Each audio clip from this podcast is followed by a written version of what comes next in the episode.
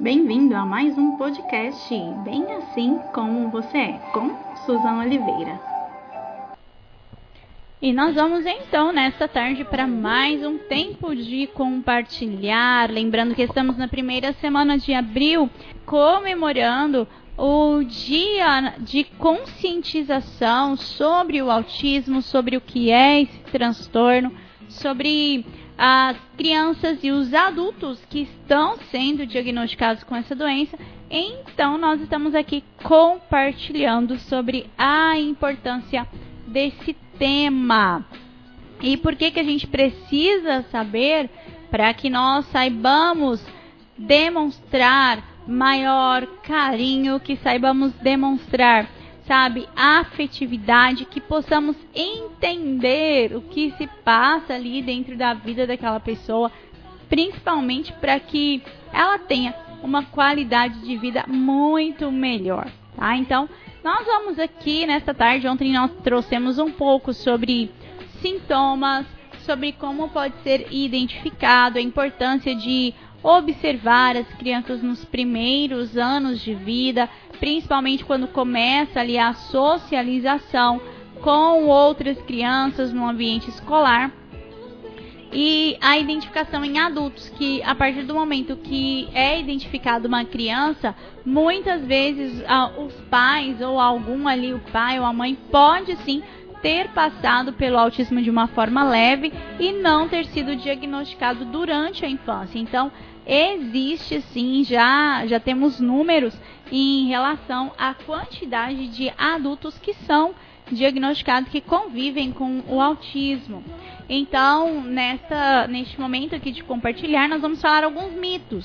Isso, mitos sobre o autismo, algumas coisas que eu e você precisamos conhecer para que a gente saiba como lidar, que a gente saiba como agir, a gente saiba respeitar as famílias e principalmente se tiver alguém perto de nós, né, para que a gente consiga apoiar, ajudar, prestar ali o atendimento necessário. E diariamente a gente vê alguns mitos sobre o autismo, como qualquer outro transtorno, principalmente o fato da pessoa falar, ah, a pessoa doente, a pessoa tem uma doença. Então, nesse caso, como nós comentamos aqui no nosso tempo de compartilhar, no momento anterior, é um transtorno que atinge ali o nosso sistema nervoso, né? Então, que é, acaba atrapalhando o, a dicção, né? Então, tudo, aí, tudo o que envolve a fala, a parte cognitiva, então são vários e vários sintomas. Então, os mitos que existem eles vão desde a forma de um diagnóstico até algumas características. E esses mitos podem acabar atrapalhando e criar uma visão equivocada sobre as pessoas que pertencem né, ao espectro do autismo, né? Então, que faz parte daqueles indivíduos que são diagnosticados com autismo. Como nós falamos aqui, é um número muito grande. A cada 160 pessoas, uma pessoa é diagnosticada com autismo. Então, é um número muito expressivo e é, esse é um dos fatores que a gente precisa sim conhecer. Então, é necessário estar sempre em busca de informações que tragam embasamento científico ou até mesmo de profissionais da área, né? Pessoas que estão específicos trabalhando com pessoas já diagnosticadas que possam trazer uma informação verídica para cada um de nós.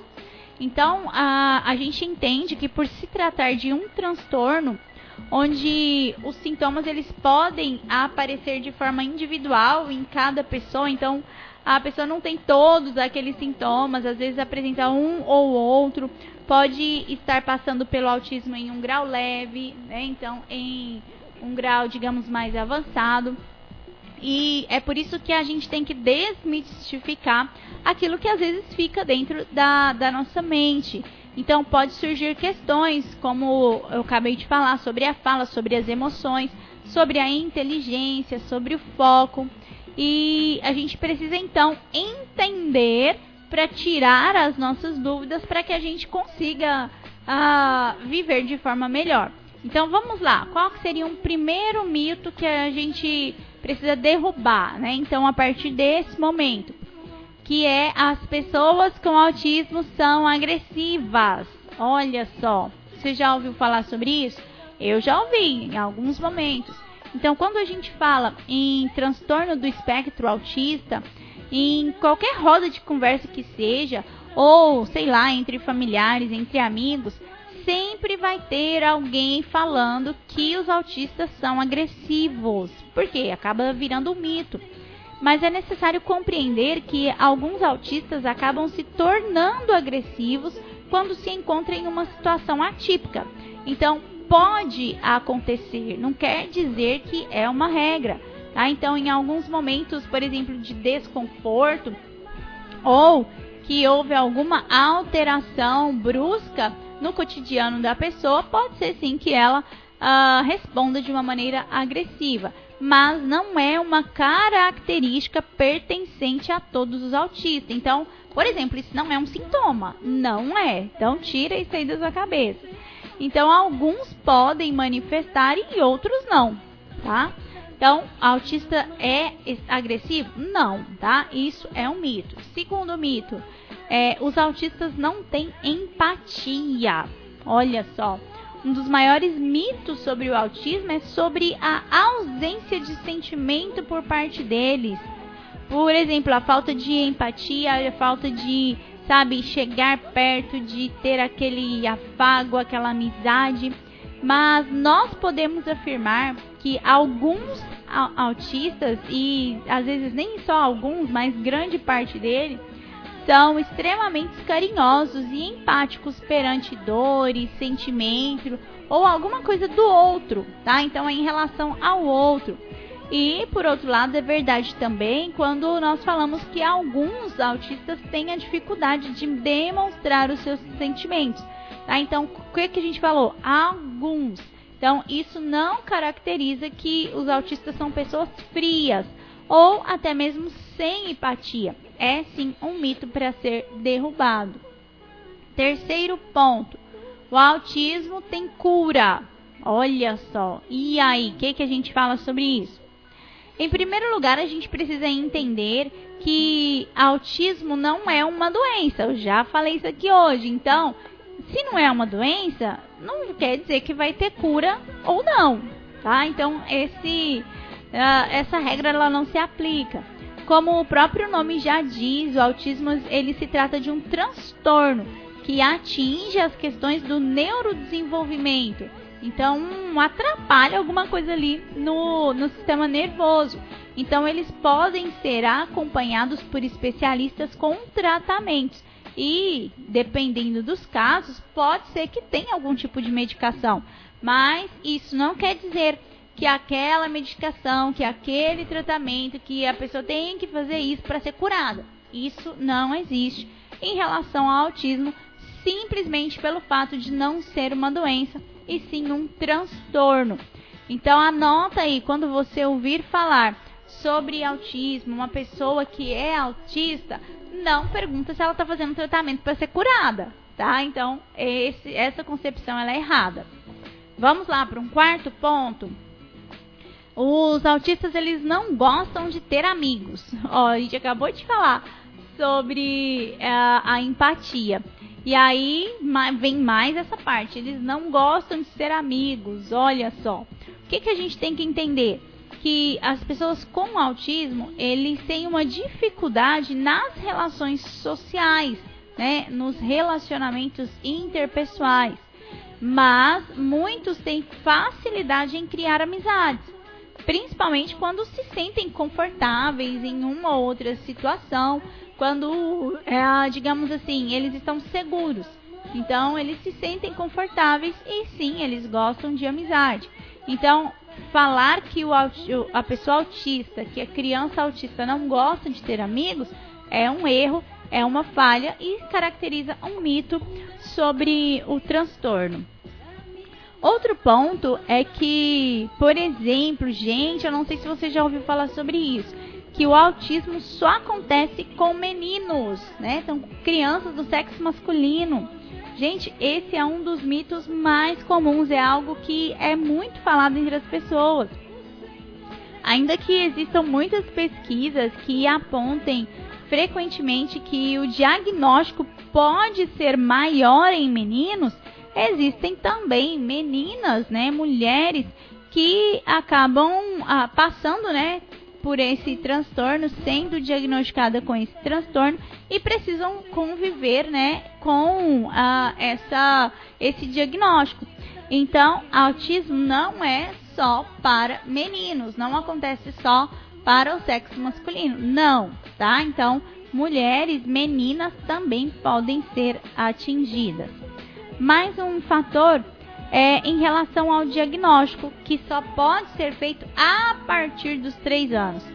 Eu comentei com vocês aqui ontem que não é assim que funciona. Ah, nos primeiros anos de vida, eles são essenciais para que a gente consiga identificar uma ou outra característica que às vezes pode representar um sintoma do, do transtorno, mas uh, isso não quer dizer que somente a partir dos 3 anos, tá? Então, o autismo ele pode ser diagnosticado a partir de 16 meses, quando a criança já começa a demonstrar ali o seu desenvolvimento, ou o início ali da sua fala, tá? Então, aquela parte de bocejar uma ou outra palavra, tudo isso a gente já consegue ter informações para um possível diagnóstico. Então, não precisa esperar a criança inteirar tal idade para ser acompanhada. Pelo contrário, você tem que estar sempre observando seus filhos, seus sobrinhos, aqueles que estão ao seu redor e verificando algum sintoma ou até mesmo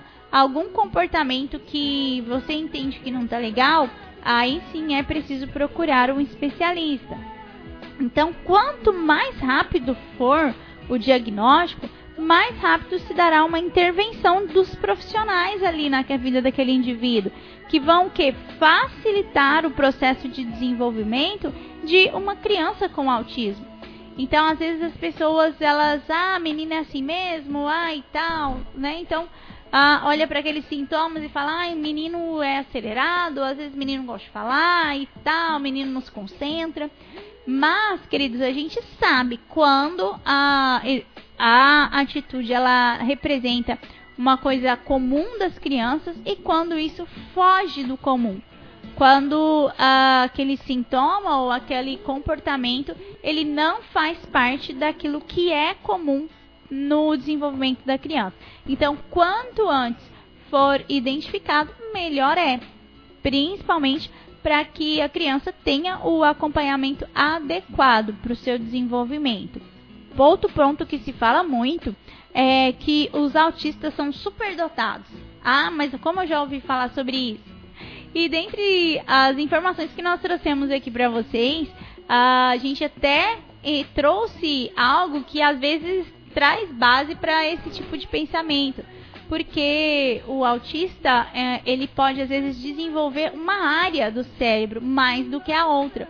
Então, às vezes, ele pode ter facilidade, digamos, com música ou com o esporte em si, talvez até mesmo com uma língua estrangeira. Então, existem alguns pontos que fazem com que a criança possa desenvolver uma área muito mais do que a outra. E aí tem gente que fala isso: ah, os autistas são superdotados. Então, esse é mais um mito sobre o assunto. E principalmente em falar, ah, eles são mais inteligentes que os outros, por isso que o comportamento é assim, tá? Então, não é isso, não é regra, tá? Então, o que torna isso um mito é que diversas crianças que convivem, né, que passam pelo transtorno do espectro autista, eles têm sim uma deficiência intelectual. Em alguma área eles têm, eles vão apresentar uma deficiência intelectual.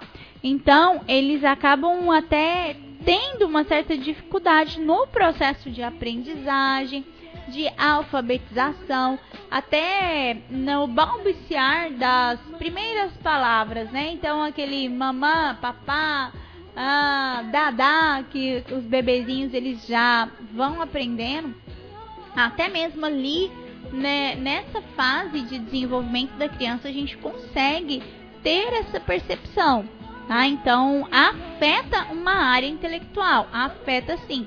Ele pode desenvolver alguma outra área melhor? Claro que pode, e isso já temos números, né? Então temos inúmeros exemplos sobre isso. Mas existe uma deficiência. E um outro mito é que os autistas são todos iguais, né? Então, é, autista é tudo do mesmo jeito, né? Todos vão ter as mesmas características, vão desenvolver uh, nas mesmas áreas, enfim. Mas não é verdade. Porque, como o próprio nome já diz, né? Então é um transtorno e fala de um espectro, né? E o que, que é isso? Espectro autista? Então, a gente pode falar como se fosse uma sombra, sabe, daquilo que é real. E o transtorno ele tem várias características que podem aparecer em cada criança de uma forma.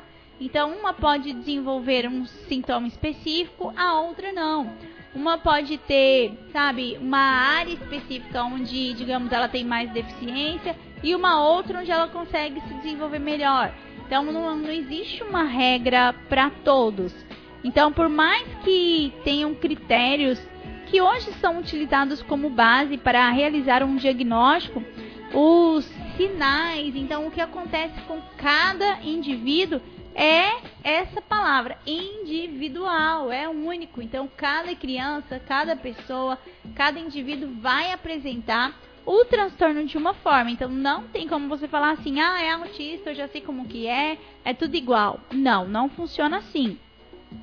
E para a gente entender uh, um pouco mais sobre os sinais que as crianças às vezes né, apresentam, a gente precisa estar atento. Sim estar atento ao comportamento, porque existem alguns sinais que eles são precoces, digamos assim, a gente consegue ver antes, antes que o transtorno ele se manifeste com maior intensidade. Ah, então existe isso? Sim, existe. E eles são aí nesses primeiros meses. Às vezes até antes dos 16 meses da criança, ela já pode apresentar algum tipo de sinais. E às vezes esses sinais eles ficam desapercebidos por, por ser entendido que às vezes é uma característica, é um jeitinho do bebê e tal. Mas é por isso que a gente precisa estar atento a qualquer tipo de comportamento diferente, ou atípico, ou sabe, uma coisa que às vezes não, não é comum numa criança, num bebê nós precisamos estar atentos a isso, para que a gente consiga o quê?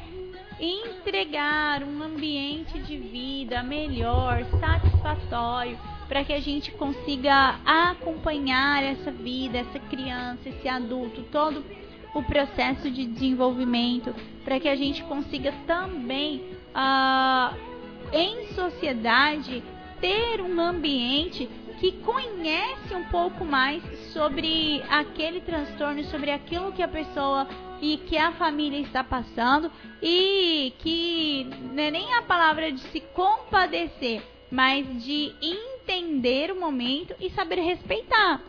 Porque infelizmente a gente vê a quantidade de pessoas que por não entender uma ou outra questão, elas fazem piadas, sabe? Elas debocham das pessoas, elas agem com total falta de respeito. E diante de uma sociedade onde nós precisamos aprender a conviver, nós precisamos entender sobre as características de pessoas de, e que acabam tendo uma grande parte de pessoas que convivem com esse tipo de transtorno. Tá? Então, os sinais eles podem ser individuais, eles podem ser parecidos com alguém, uma pessoa que já tem aí, já passa pelo transtorno. Pode ser que é a primeira pessoa na família, o primeiro caso, ninguém nunca sabia, então não sei como identificar. É por isso que você precisa estar atento. Se o seu filho, se, sei lá, a, a criança que está perto de você, ela começa a ter um comportamento que é bem diferente daquilo que a gente entende que é normal de criança, é preciso uma avaliação. Lembrando que essa avaliação ela é feita com um profissional, tá? Então, um profissional da saúde, que pode ser um, um primeiro ponto com o médico, depois você vai conversar com o psicólogo, vai, vai em vários profissionais, uh, passar inclusive pelo, uh, pelo neuro. Então, existem muitos profissionais que vão fazer uma avaliação para identificar essa questão. E como eu comentei com vocês também, não existe um exame, um teste, uma forma de ir lá e falar, não, a pessoa é autista ou a pessoa não é. Então faz tal exame para diagnosticar. Isso não existe. Esse diagnóstico, então, ele vai vir a partir do que vários profissionais vão avaliar uma criança ou um adulto diante de comportamentos, de situações, diante de pressão, diante de uh, coisas comuns. Então, tudo isso é avaliado para que seja então identificado e diagnosticado essa questão para, se necessário, fazer um tratamento ou simplesmente para que a, a família saiba como lidar melhor com uma criança assim. É importante a gente conhecer demais então é por isso que existe um dia, um dia específico no ano para que eu e você po possamos nos conscientizar sobre esse trans perdão, sobre esse transtorno. Então, eu e você precisamos saber. Informação é importante, é necessária e lembre-se, não não acesse, não pegue, não aceite qualquer tipo de informação. Não avalie, verifique as fontes, veja se realmente tem uma base, aquilo que você está lendo, aquilo que você está buscando, e a partir daí, então, você vai conseguir avaliar. E, gente, para que, que a gente quer saber? Para que, que a gente tem que conhecer esse, esse tipo de situação? Para aprender a lidar uns com os outros. A palavra de Deus é muito clara e ele disse para nós que nós devemos amar ao próximo como a nós mesmos. Então, então, se eu amo a minha vida, eu tenho que aprender a amar também o meu irmão. É isso. Independente daquilo que ele faça, daquilo que ele viva, eu preciso aprender a amar. Eu e você. Ai, como é bom saber que você está aqui conosco acompanhando esse tema e entendendo a importância que é saber lidar com as pessoas e respeitá-las, tá? Então, vamos estar atentos a tudo isso. E eu vou encerrar um pouquinho esse tema que hoje amanhã nós damos continuidade, tem mais informações que são importantes, tá? Para nós dentro desse tema, mas eu quero que você pense um pouco a respeito disso, sabe? Então, será que você consegue olhar para o seu próximo com esse olhar, né? Então, um olhar diferenciado, se colocando no lugar dele, entendendo ali quais são, sabe, as suas questões, o que, que ele precisa, o que, que às vezes falta, se existe algum tipo de comportamento, de atitude que você pode ter para ajudar o seu próximo. Então, isso é necessário para uma vida em comunidade. Eu e você vivemos em comunidade. Jesus ele orou ao Pai, ele falou assim: "Eu não peço que os tire do mundo, Deus. Eu não peço isso. Se fosse para a gente sair desse mundão, a gente não estaria aqui. Mas o que o Senhor falou é que nós para que Deus pudesse nos livrar do mal. Então nós vamos caminhar nessa terra com todas essas questões, com tudo que às vezes pode acontecer ou vir sobre as nossas vidas, nós vamos caminhar. Mas o principal é saber que existe um Deus que cuida de nós e que caminha à nossa frente, que não nos deixa só e que tem algo para fazer em nós. Você já pensou sobre isso? Então pense, medite. Tudo que o Senhor fala para nós, tudo que Ele ensina na Sua palavra, sabe? É, nos ensinamentos, nas verdades, nas palavras, em tudo que Ele faz, é justamente para que eu e você possamos entender que Deus tem sim cuidado de nós. Olha que legal. Então vamos ter esse entendimento, vamos ouvir aquilo que Deus tem e vamos permitir que Ele complete a obra nas nossas vidas e que nós sejamos o que? Instrumentos dele para abençoar outras vidas nessa terra. Amém? E eu quero fazer isso então, te abençoar, pedir a presença do Senhor sobre a sua casa, sobre a sua família, declarar que esse amor que excede todo entendimento, que a gente não conhece mesmo, que ele venha sobre a sua vida, que ele venha sobre o seu coração e que você saiba demonstrar amor, saiba demonstrar verdade, saiba demonstrar compaixão àqueles que estão ao nosso redor. Por quê? Porque a gente precisa, sim, nós precisamos de mais amor. E eu gosto de falar, mais amor, por favor. Porque Deus demonstrou amor para nós. Então, sobre a sua vida venha o amor do Senhor, venha a graça do nosso Deus e que você entenda que aquilo que o Senhor conquistou na cruz, ele não conquistou só para você, mas para todos nós, para que a gente possa viver de uma forma diferente. Então Deus te abençoe, ministre ao seu coração. Pense a respeito desse tema, como é importante nós sabermos lidar com essas questões e como nós devemos aprender a respeitar uns aos outros. Então fica o meu abraço, meu beijo, a bênção do Senhor sobre você, sobre a sua vida, sobre a sua casa. Busque ao Senhor em primeiro lugar, busque o reino, a justiça de Deus e todas as demais coisas você vai receber. Por quê? Porque o nosso Deus é fiel, porque ele declarou e aquilo que ele disse, ele vai cumprir, tá? Pense, medite um pouquinho sobre isso é importante a gente conhecer, é importante a gente saber sim, para que nós possamos fazer diferença nesta terra. É isso, eu e você podemos e devemos fazer diferença nessa terra. Então fica meu abraço, meu beijo pra você e até amanhã.